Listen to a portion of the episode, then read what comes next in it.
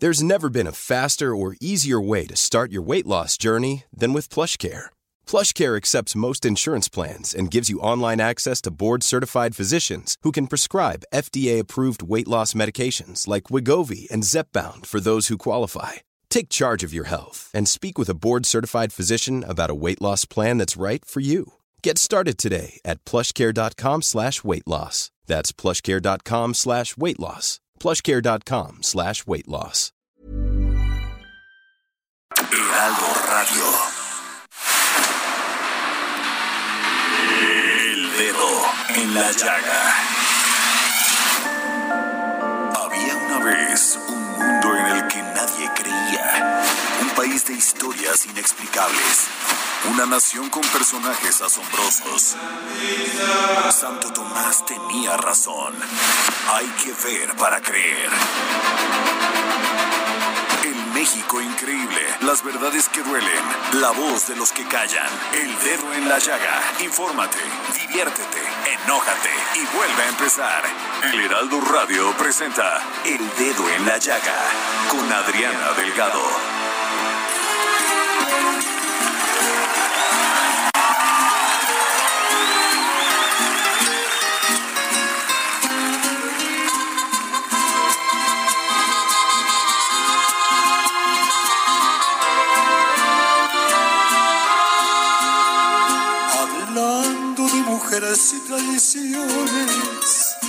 Se fueron consumiendo las botellas.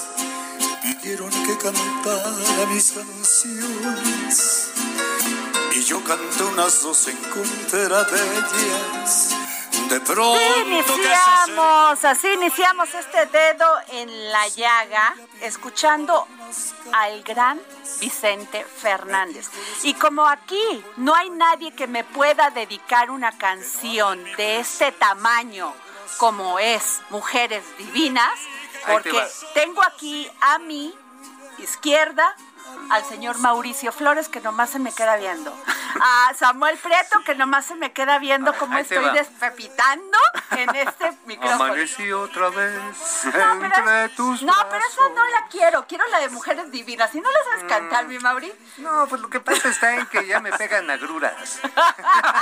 y me pongo Bueno, así, me dice, ¿qué, qué canción can- dedicada de Adriana Delgado para Adriana Delgado con el gran Vicente Fernández, Mujeres Divinas. Y dedicada de Adriana Delgado a todas las mujeres que me escuchan. Mi Javi sí dice, ¿verdad Javi? ¿Sí no las dedicas? Sí. ¿Es, es Jorge? También, bueno, ese ni pelada. En fin. si le parece algo maestro. parecido con el novio, con el esposo, ahí le digo, ¿eh? Oye, Eso sí dolió. bueno, a ver, Samuel, Mauricio, hay que seguir usando el cubrebocas. Sin duda. Lavarse las manitas. Lavarse las manos. Echarse gel. No andar abrazando ni bechando. A quien no se debe, pero a quien se debe, pues ya, pues ya bebé. Pues ya ni modo. No, no, ¿cómo, Mauricio? Tiene uno que cuidarse. No, sí, digo, con la familia, digo, Samuel, Sí, claro, hay que, hay que o cuidarse. sea, y porque mucho, todavía ¿no? le da a uno ganitas de andar abrazando, ababachando, así, Así es, acercando, acercando la piel. el abrazo de Acatempa tus tunas. ¿Cómo? ¿Y ese cómo es? Pues es el que le dio Iturbide a Vicente Guerrero y Sí, se claro. ¿no? a Vicente Guerrero. siendo una puñalada por la espalda. Ah, es cierto. Por eso es el abrazo de Acatempa tus tunas. Ay, mira tú, tan culto él. bueno, a ver, pero fíjense que tenemos temas verdaderamente importantes porque este pues lo que dice este Mauricio lo del accidente yo ni quería tocarlo, el de la carretera y el de los motociclistas, este Mauricio, porque me parece una irresponsabilidad Absoluta. terrible. A ver, yo eh, voy a allá por Querétaro, tomo esa carretera y cuando vengo de regreso voy pidiéndole a Dios que no se me pare, o sea, que vaya rebasándome un motociclista. Sí, qué cosa. Porque Claro. si yo voy a 110, supongamos que a veces en la autopista ellos pasan a 200. 250 fue el peritaje. de ahí. una manera imprudente. Así Ahora, es. en el caso de estos fallecidos, ahí por irresponsabilidad en la México Cuernavaca, como uno recientemente que hubo también, pero nada más como no fueron siete, nada más como fue uno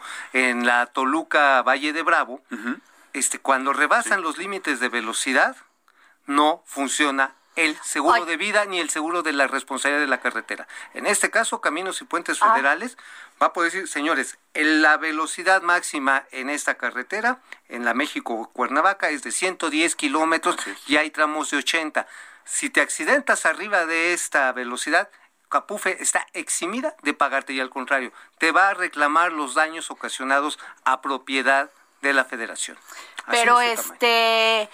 Eh, bueno, quiero tocar ese tema porque es importante en no solamente el hecho de que eso, digamos, es pecata minuta contra perder una vida. Claro. Mi querido Mauricio. Pero qué ganas de Pero sobre matar. todo provocarle. Claro. La, la muerte a otra persona. Pero bueno, fíjense que hoy se dio a conocer, bueno, una nota que el señor César Duarte, que fue gobernador de Chihuahua, exige una compensación millonaria por daño moral y hasta una disculpa pública.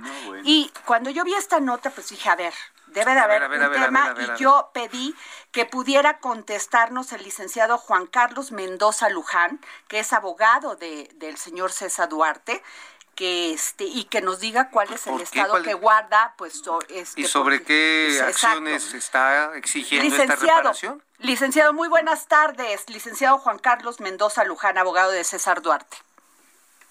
Muy buenas tardes, Adriana. Un saludo a todo su auditorio. Le escucho, le escucho muy mal, le escucho muy lejos. Escucha No sé muy lejos. A ver, espéreme tantito. A ver, espéreme un momento. A ver, Jorge, nuestro productor. Pero, licenciado, si me puede escuchar, está usted, están exigiendo tres mil millones de pesos por daño moral. ¿A quién? A Javier Corral, a- al, gober- al gobierno de Chihuahua, al gobierno federal. ¿A quién? Bueno, parece que ya me escucho mejor. Buenas tardes. Sí, dígame. No sé si sería usted tan amable de reiniciar la pregunta. Ah, claro, claro, claro. se me fueron varias Le, ahí le preguntaba al licenciado Juan Carlos Mendoza que esta, esta indemnización de tres mil millones de pesos por daño moral, ¿a quién se le están exigiendo eh, César ¿A quién se le está exigiendo César Duarte? ¿A Javier Corral? ¿Al gobierno de Chihuahua? ¿Al gobierno federal? ¿A la fiscalía? ¿A quién? Muy bien, antes que nada, de nuevo el saludo. La indemnización que se está solicitando, que ya sería responsabilidad del juez si nos, eh, si nos la concede o no, es tanto al licenciado Javier Corral Jurado en lo personal y también en su calidad de representante del titular del Ejecutivo de Chihuahua. Es decir, tanto a, Javier Corral Jurado en lo personal como al gobierno del Estado de Chihuahua. Eh, licenciado, ¿cuál es la, situa- la situación jurídica en este momento de, César Duarte? Eh, bueno, como todos saben, está detenido de manera provisional en un procedimiento de extradición en espera en que se resuelva por parte tanto de la juez federal como el Departamento de Estado de los Estados Unidos. Eh, licenciado, le saluda Mauricio Flores. Una pregunta en relación a pues los causales de esta demanda por daño moral.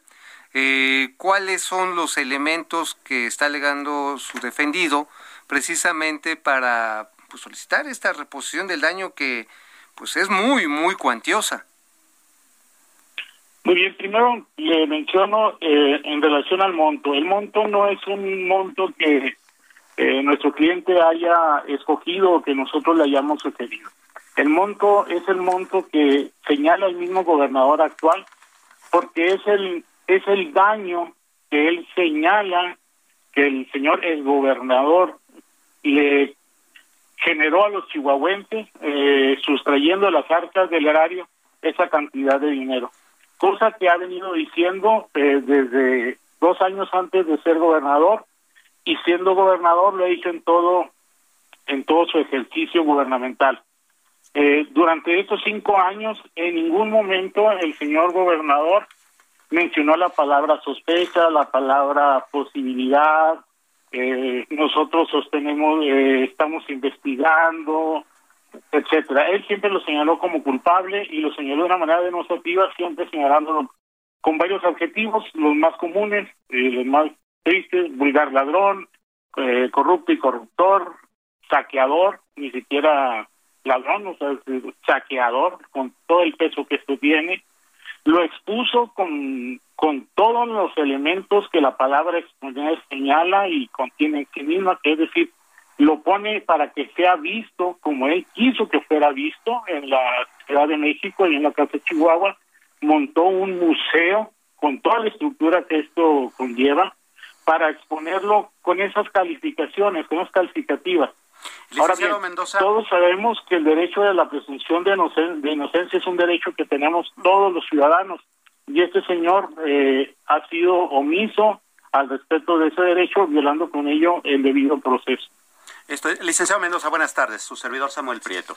Eh, más allá del eh, daño presunto moral que se estaría eh, llevando a cabo, dado que de lo que se trató, según su demanda, es de dañar la imagen pública del exgobernador, quisiera preguntarle si esta demanda también contesta cuestionamientos que se han hecho públicamente, incluso en los medios, ¿no? Como por ejemplo el asunto de, del desvío de aguas para un rancho, el asunto de, de los déficits importantes que hubo en el presupuesto público o el asunto del incremento sustancial en la deuda pública de Chihuahua. ¿Esos temas se tocarían? No, señor, ninguno de esos temas son parte de la litis. Lo que es parte de la litis es únicamente la violación al principio de presunción de inocencia, causando con ello un daño moral. ¿Y por qué el daño moral? Porque, bueno, es, es la figura, es la, la forma que la ley reconoce para reparar este tipo de violaciones al debido proceso y a la dignidad y el honor de una persona que al final de cuentas es la base de los derechos humanos. Eh, ahora sí, como dirían eh, pues eh, la gente de su profesión, los abogados, suponiendo sin conceder que su cliente resultara culpable de este de esta acusación que le hace el gobernador Corral, que efectivamente se demostrase en juicio que el exgobernador cometió un daño de esta u otra magnitud. ¿Qué pasaría con la denuncia que ustedes están presentando por daño moral. evidentemente, si antes de resolver eh, esta demanda civil llegase a terminar eh, algún juicio de carácter penal y hubiera una sentencia firme, evidentemente, pues esta demanda está perdida. Pero de aquí a que llegue ese momento, pues hay que estar. Bueno, pues todavía esto, vamos a seguir molestándolo, licenciado Juan Carlos Mendoza Luján, abogado de César Duarte, para que pues este conocer más de cerca este caso, cómo va avanzando.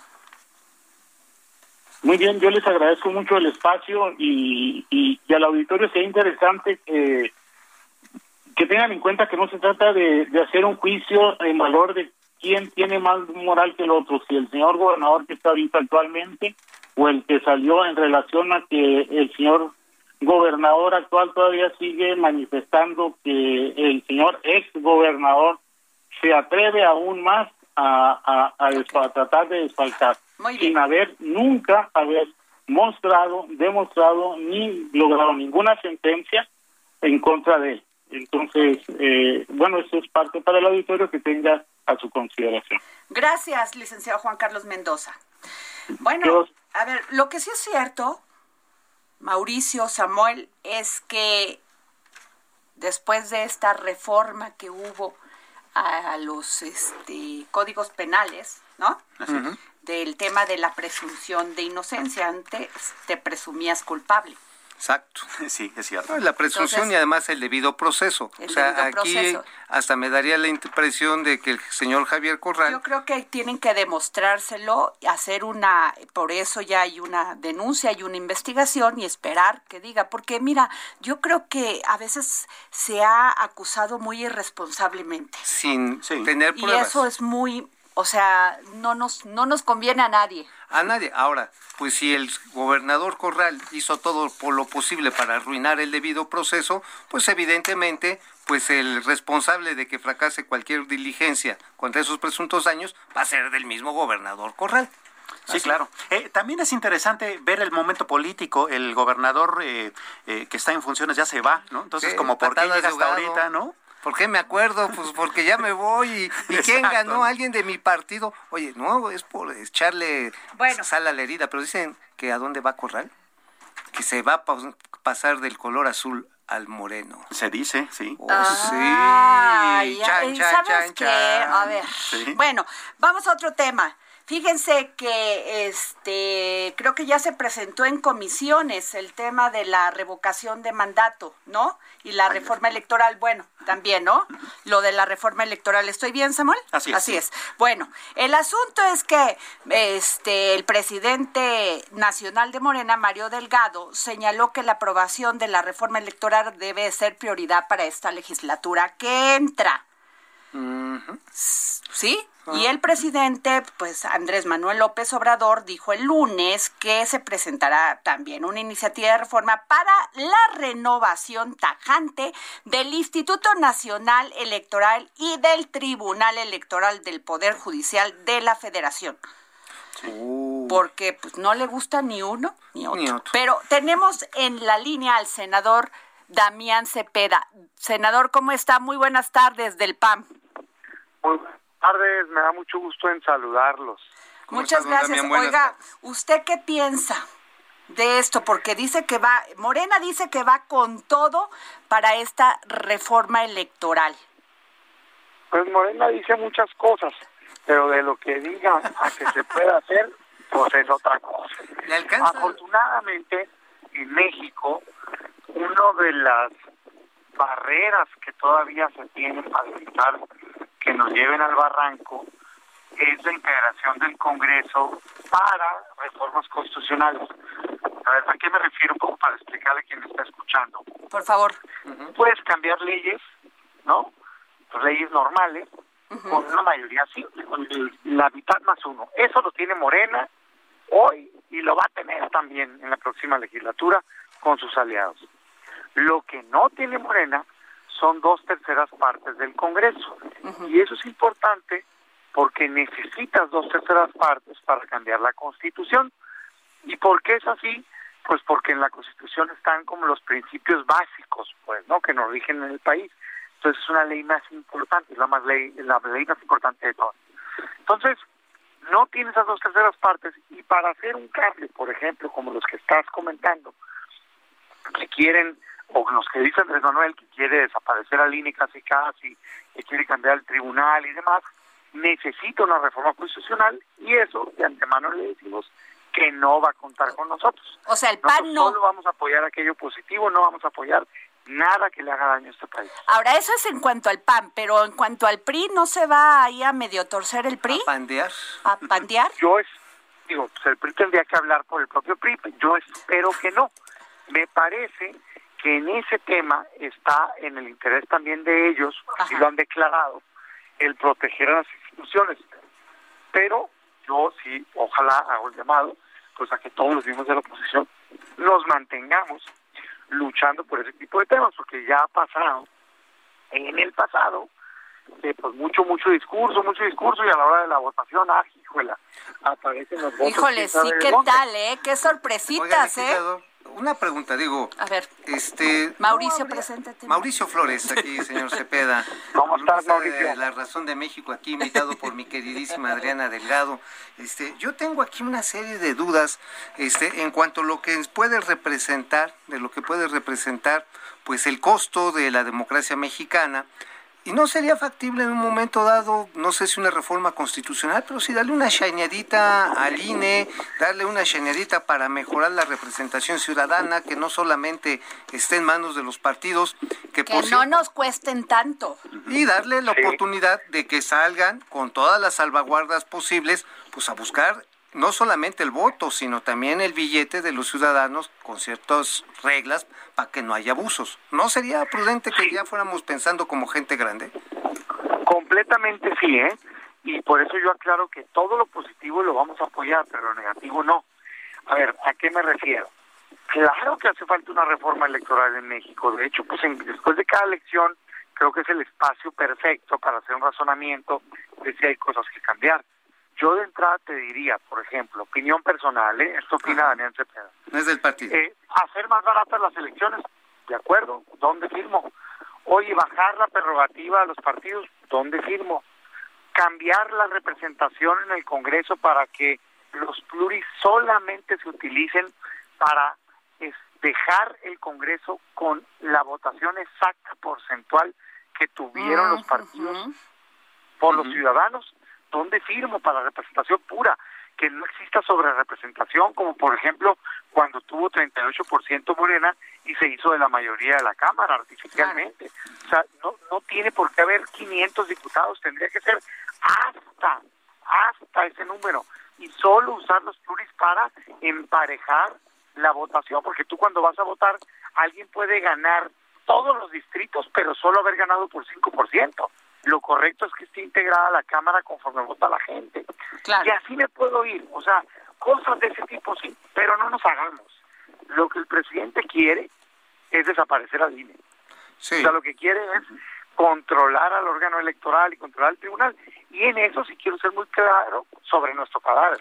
O sea, nosotros no le vamos a permitir que acabe con la democracia en México. Todo lo demás sí.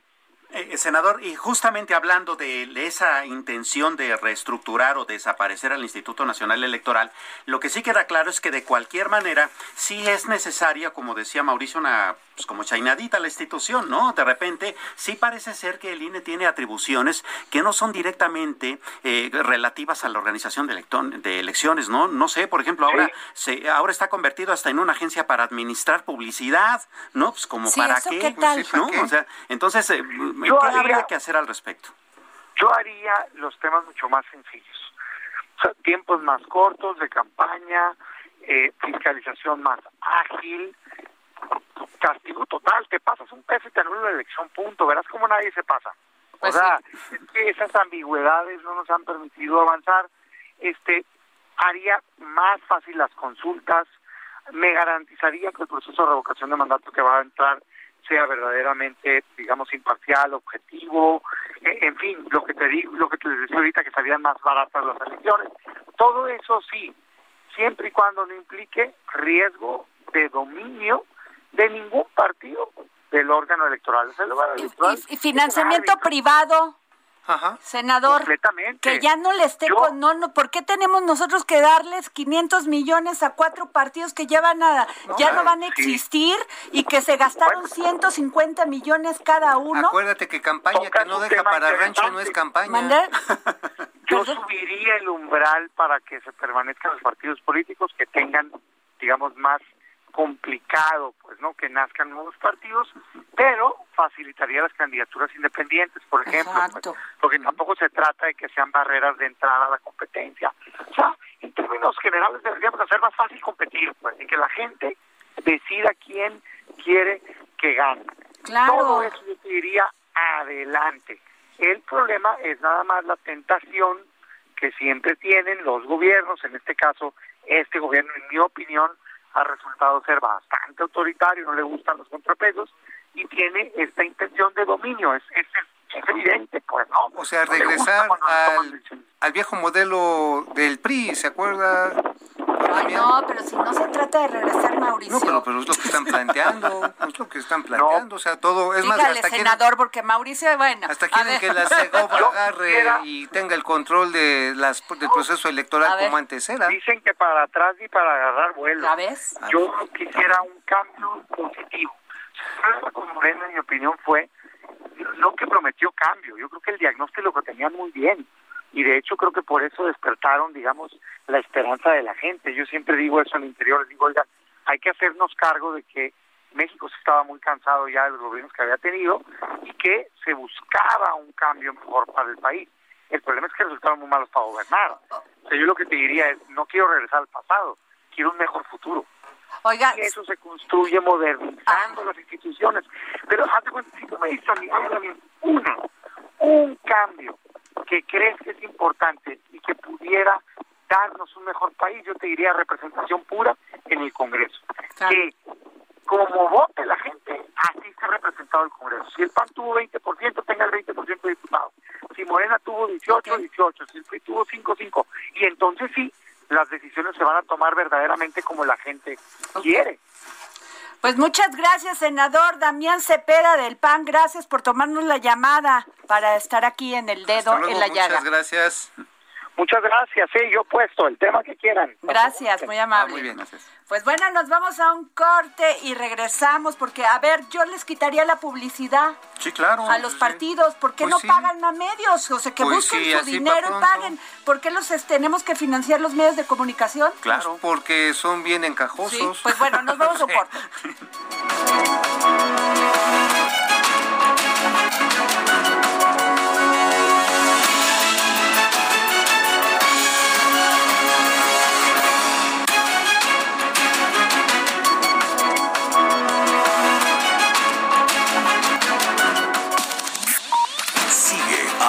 Delgado en su cuenta de Twitter.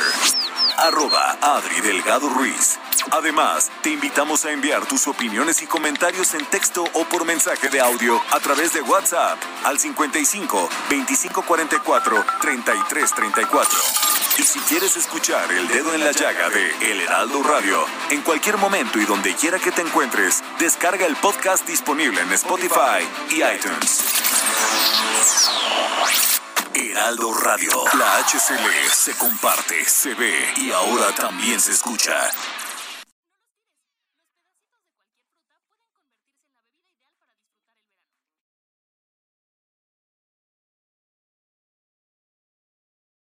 Heraldo Radio 98.5 FM, una estación de Heraldo Media Group, transmitiendo desde Avenida Insurgente Sur 1271, Torre Carrachi, con 100.000 watts de potencia radiada. Sigue a Adriana Delgado en su cuenta de Twitter en arroba Adri Delgado Ruiz. Y envíanos tus comentarios vía WhatsApp al 55 25 44 33 34 o 55 25 02 21 04. Aquí al dedo en la llaga. Yo soy Adriana Delgado Ruiz. Me puede buscar en mi tweet, en mi Twitter, arroba Adri Delgado Ruiz. Y por favor, hoy puse un tweet, Mauricio Samuel, sobre que yo sí quiero que haya una mujer como presidenta de la Suprema Corte y también como eh, que es presidente del banco, ¿cómo? No, el cargo del Gobernador. el gobernador, Gobernador. del Banco de México. Así es. Porque si hay subgobernadoras o no. Sí, sí hay subgobernadoras. Ay, no recuerdo bien tu nombre, pero ahorita se lo encontré. A ver, por favor, tuiteen eso. sí, o sea, es una buena una causa que haya una de- mujer en esos cargos. Bueno, a ver, ahí les va. Como, como gobernadora sería bien interesante. Sí, a ver, con la sensibilidad de una mujer, con la estatura, con, o sea, creo que Claro. cambiarían las cosas. Bueno, ahí les va. Rafael Ojeda, secretario de Marina, pidió una disculpa por su declaración sobre la actuación del Poder Judicial y además reconoció el trabajo que realizan los jueces y magistrados de México. Así lo dijo, ofrezco disculpa pública, porque hay buenos jueces, hay buenos ministerios públicos, hay buena justicia social, pero también tenemos ciertos problemas dentro de ese ramo. Totalmente de acuerdo. Claro. Sí tiene razón el secretario de Marina. En el caso de los feminicidios, los ministerios públicos no sirven para nada. Así es. A ver, No tienen perspectiva pero de la generalización Perdón. La generalización de los epítetos, de las acusaciones o de las de los señalamientos, finalmente es el peor veneno que existe en una democracia. Si dices todos son unos puercos asquerosos, Bueno, pero lo dices, a ver, en feminicidio sí puedo decir, neta, si cuando es 80%, Pero me refiero a no. lo que dice el Sí, general. Bueno, déjame leer, déjame terminar de leer, a ver. En una declaración no me pegues realizada... ante, frente a los niños que se sientan Sí, muy a feo.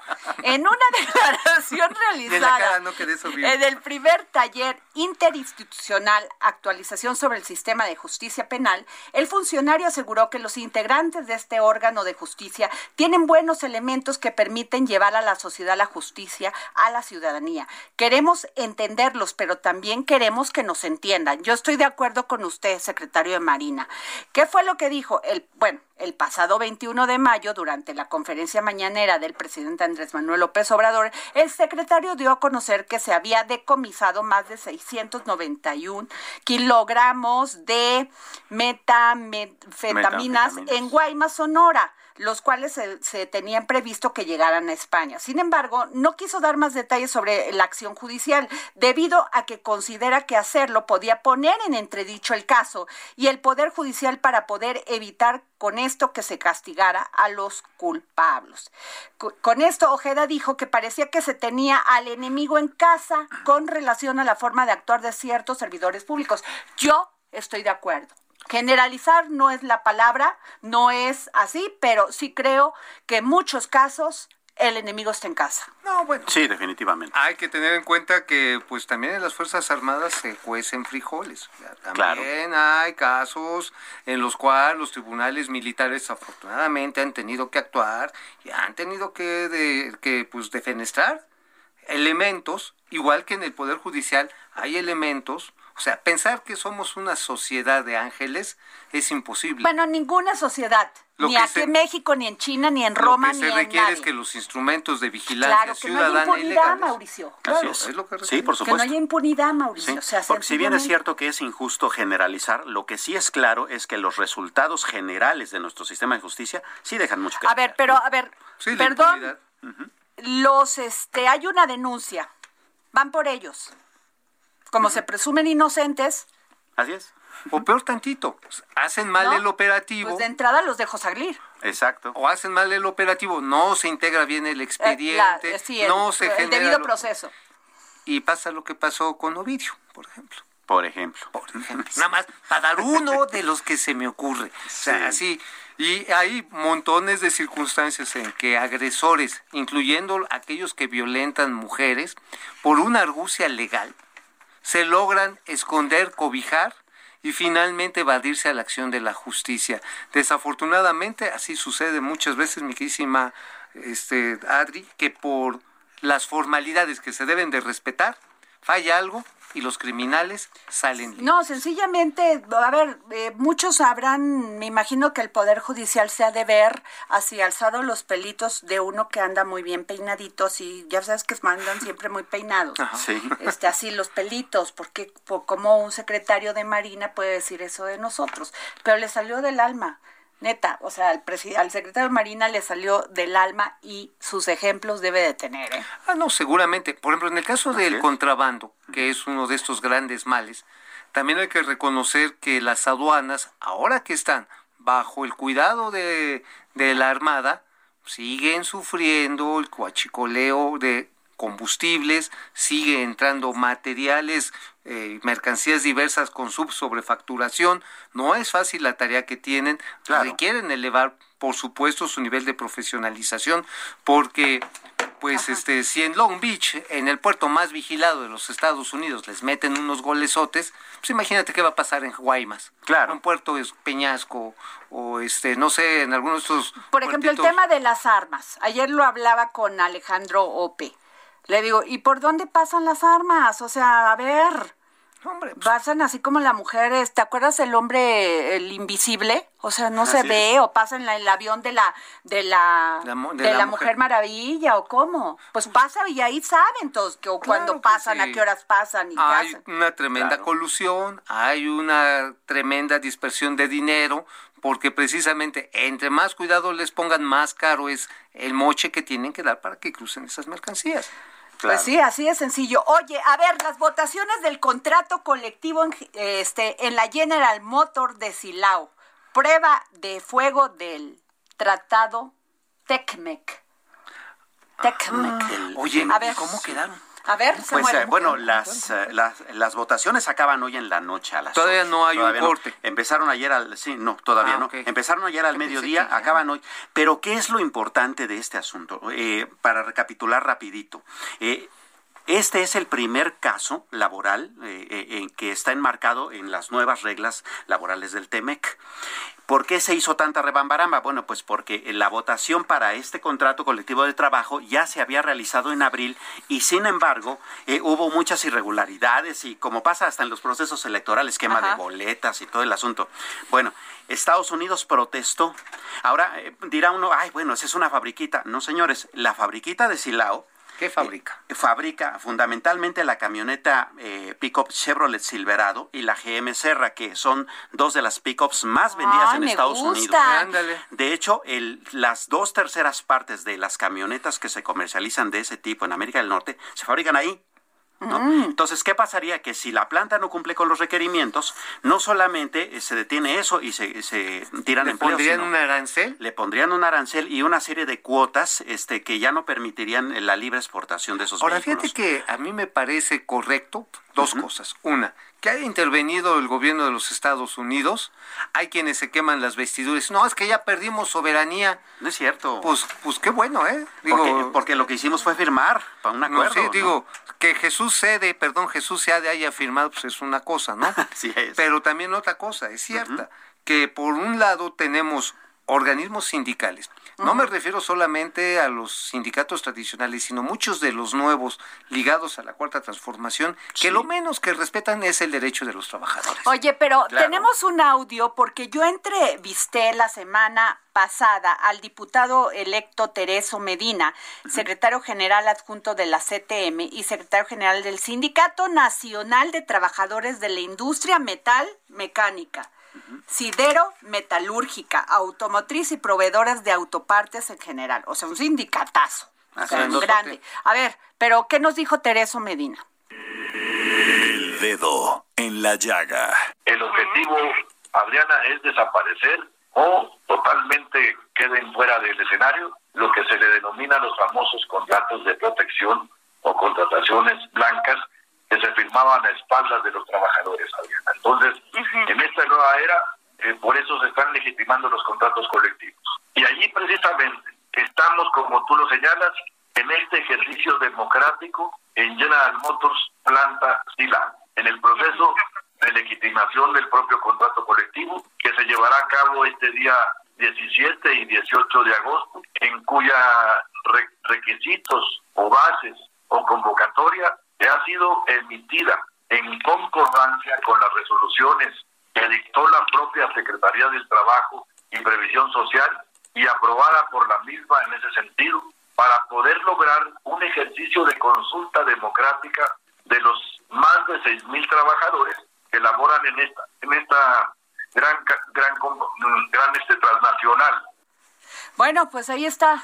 Pues, A ver, eh, Mauricio Samuel. Algo que es fundamental en este proceso es que el INE, al que se quieren descabechar, está fungiendo como fiel de la balanza. Así es. O sea, el INE tiene un andamiaje institucional sólido que fue solicitado por el gobierno de los Estados Unidos. La- el otro ángulo que creo que también vale la pena destacar es que estos contratos de protección son los que han inhibido que la gran productividad para elaborar estos vehículos tan pues tan demandados como señala Samuel, finalmente no se transmina no se transmine a los salarios y a los bonos que reciben los trabajadores mexicanos. Ajá. El diferencial de lo que gana un obrero industrial en la industria automotriz norteamericana respecto a un mexicano está entre 8 y 10 veces. Así No, de bueno. ese tamaño. No, pero tampoco aquí tenemos las mismas condiciones, Mauricio. No, pero o sea, por- a ver, te digo, también. no, tampoco tampoco. Sí, también es proporcional. No, pero, pero a ver, hay una empresa el día de hoy, también creo automotriz, que sí lograron ya subirle, creo que un 5% a los salarios, ¿no? Ahorita les busco la nota porque yo la... sí. yo A la- ver. ve- pero a ver, Claro, y dentro de ese conflicto también hay que decir que eh, de cualquier manera es bien importante reorganizar toda la parte que tiene que ver con las relaciones laborales entre las, ma- eh, las maquiladoras, las empresas automotrices, sus trabajadores y sus sindicatos. Este eh, eh, procedimiento ya se había llevado a cabo en abril con muchas regulari- irregularidades y ahora está tan vigilado que, como dice Mauricio, el Instituto Nacional Electoral está actuando como observador y también la Organización Internacional del Trabajo. O sea, de ese tamaño tuvo que blindarse para que pudiera llevarse a cabo el día de hoy, ¿no? Y entonces en la noche pudiera haber resultados. Eh, Eso también hay que, hay que, digamos, llevarlo al orden. ¿no? En el capítulo de contenidos regionales de la industria automotriz se establece que para que se maneje la tasa cero en el comercio en el TEMEC, se requieren que las autopartes y los vehículos vengan de plantas donde el salario promedio sea de 16 dólares por hora. ¿A qué equivale esto que firmamos? Equivale a que estos obreros en promedio tendrían que ganar 76 mil pesos. Evidentemente 76 mil pesos mensuales muchas veces no los gana ni un director de empresa. Por lo tanto, esto requiere un proceso de incremento de largo plazo en la productividad y en los ingresos salariales, pero firmamos eso. O sea, sí nos metimos en una O sea, a ver, ¿y qué Claro. economía no se dio cuenta, ni Hacienda se dio cuenta, o, o cómo estuvo el tema? Ah, pues yo creo que el señor Jesús sea de sus viajes a China y a Taiwán. y en una de esas... A ver, Volkswagen me está diciendo nuestro productor que la Volkswagen, a ver, Jorge, ¿firmó acuerdo? A ver, la Volkswagen, el sindicato firmó un acuerdo para el aumento del 5.5%. Ahí está.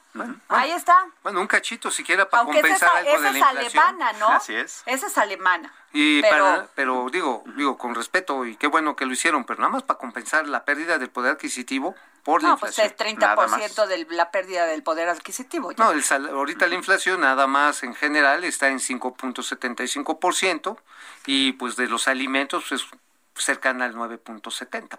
O sea, Así es. Oye, a ver, otro tema. ¿Ya? ¿En ese ya, Sammy? Ya ¿Ya, quedamos? Sí, Bueno, sí. a ver, me voy a ir sobre COFESE multa a distribuidoras farmacéuticas por manipular precios. Sammy. Eh, ese es eh, un problema, digamos, colateral al problemón médico que se tiene en el abasto de medicamentos en el sector público. Este tiene que ver más bien con la venta de medicamentos en las farmacias, las que un- uno lleva su recetita a la farmacia y la, y, y la, y la mm, surte de acuerdo con lo que haya dicho el médico. Bueno, pues resulta que cinco empresas eh, fueron eh, sancionadas por la COFESE por multas que ascendieron a los 903 millones de pesos.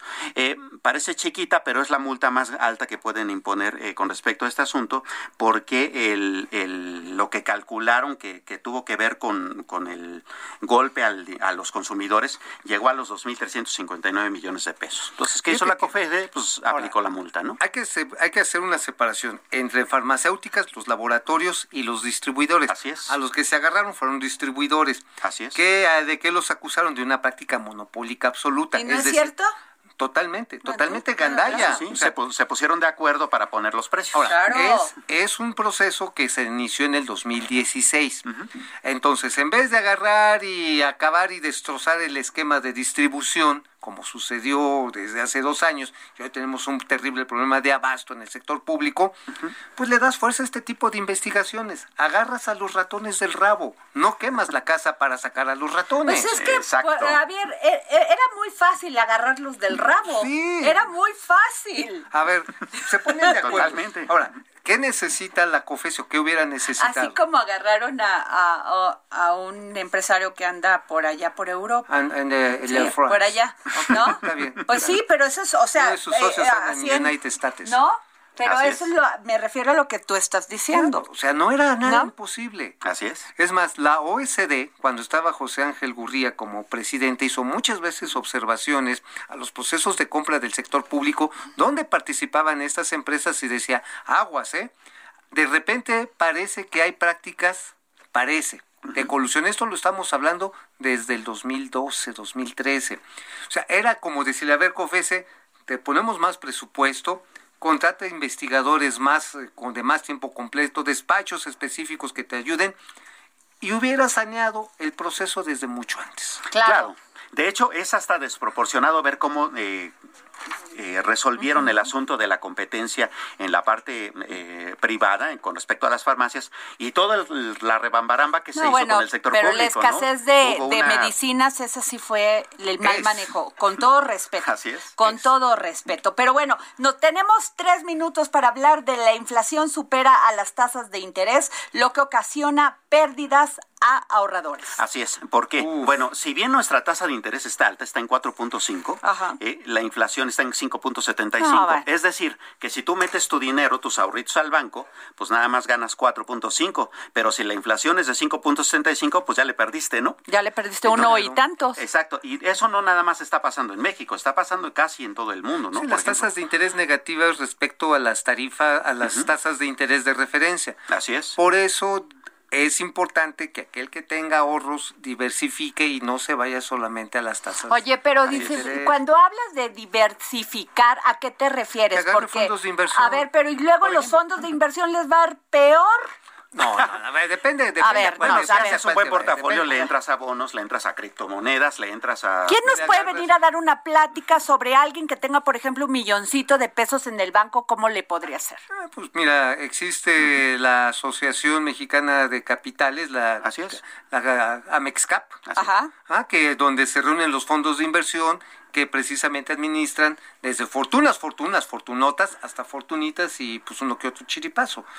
Así es. Ah, O sea, a ver, entonces, de- a ver, pero estabas, te interrumpí. Ajá, a ver, una diversificación adecuada es lo que estaba diciendo Samuel. Le meto monedas, tal vez le meto al riesgo con algunas acciones que sean eh, rentables. Y sí, me tomo mi colchoncito con tasas de interés que me paga un gobierno, como el mexicano o algún otro, y con eso voy avanzando, porque si nada más meto mi lanita en puros setes, por ejemplo, o lo meto a lo que me dé la chequera, bye. Adiós. Adiós. Sí, Lo pues mejor perdimos. gástate tu dinero. Pues claro. sí, mejor, papá. Ay, que, o sea, pero qué barbaridad. Pero ¿no? Sí. No, bueno, y es que va, la tasa de referencia va para, para arriba. Sí, o y sea, va, va a cerrar Sí, claro. como en cinco y medio, ¿no? Más o menos Y el, el o sea, ahorita tomar un crédito es riesgoso. Depende cuándo tengas para pagarlo. Si Sí, tienes ¿y con para qué lo vas a pagarlo usar? y para qué lo vas a usar, pues sí vale la pena. Ahora, las tasas, digamos, comerciales, hipotecarias o de automotriz todavía no han subido. Pero aguas, ¿eh? Apúrense porque no vaya a ser que... no vaya siendo, Bueno. claro. No vaya siendo el día. En fin. Tenemos en la línea, fíjense, al doctor Luis Miguel Martínez Ansúrez, presidente del Instituto de Administración Pública. Y este, doctor, pues le queremos preguntar de esto, sobre este tema de Biden defiende la retirada de las tropas, que los estadounidenses no deben morir en una guerra que los afganos no están dispuestos a luchar por sí mismos. De esto ya llevamos 20 años. Pues esa es la razón de ser de Estados Unidos, ¿no? Claro. ¿De dónde le salió ahora que no van a morir por otras partes? Sí, a veces muy, muy incongruente, pero díganos, doctor, por favor. Bueno, pues lo que pasa es que esto empezó desde, desde Trump cuando firmó en Dohan un acuerdo para retirarse de, de retirarse de las tropas de Afganistán. ¿Por qué es tan interesante Afganistán? Pues será porque es el productor en el 90% de los opiáceos del mundo, ¿no? Y se utilizan como anestésicos. Ya sabe que la ruta, la ruta del opio es esta, ¿no? Ajá. Con sus grandes afluencias que tiene a los ex estados de la Unión Soviética, Irán y, y Pakistán, ¿no? Claro. Pues yo creo que aquí se trata de interrumpir un poco el, el- la nueva ruta que están dibujando de la seda china, ¿no? Ajá. Crear conflictos en esa ruta. Afganistán es un país de dispersión. Ajá. Y, y, y, este, lo que sí ha durado 20 años, se ha gastado 2 billones de, de dólares lo del gobierno de Estados Unidos en esto. Bueno, sí, sí, el el problema cuando invades no es meterte, el problema es salirte.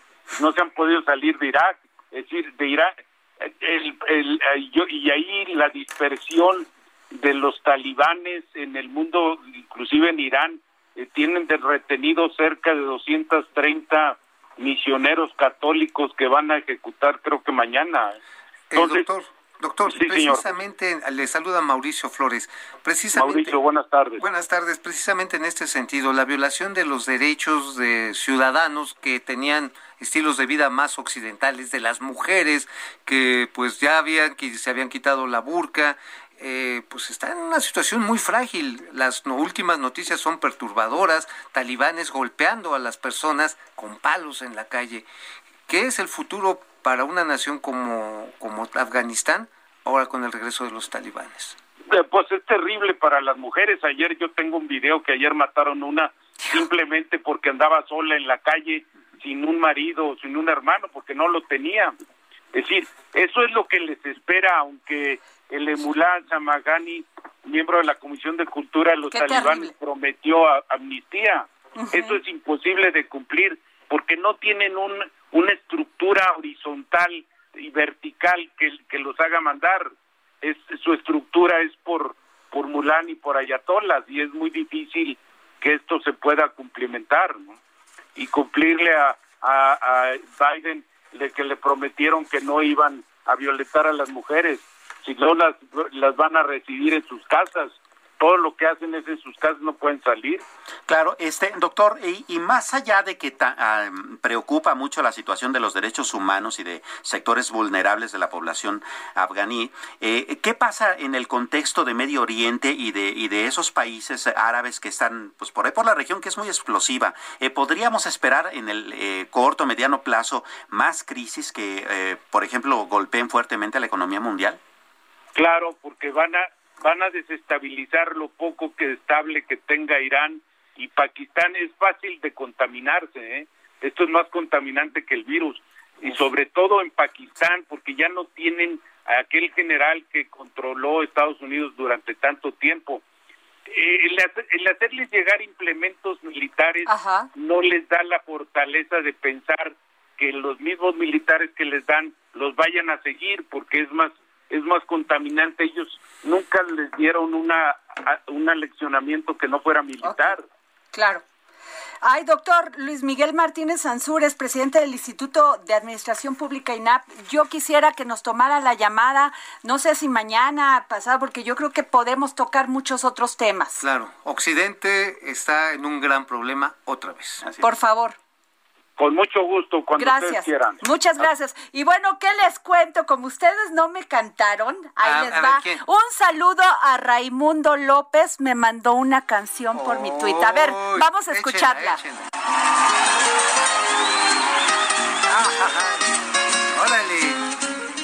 Ábranse, ayatolás, que aquí llegó mi Adri Delgado. A ver, ¿qué? A ver, ¿cómo les quedó el, oído y el ojo envidiosos egoístas? Ahora sí. Nos vamos, pero gracias, Raimundo López. Se fueron consumiendo las...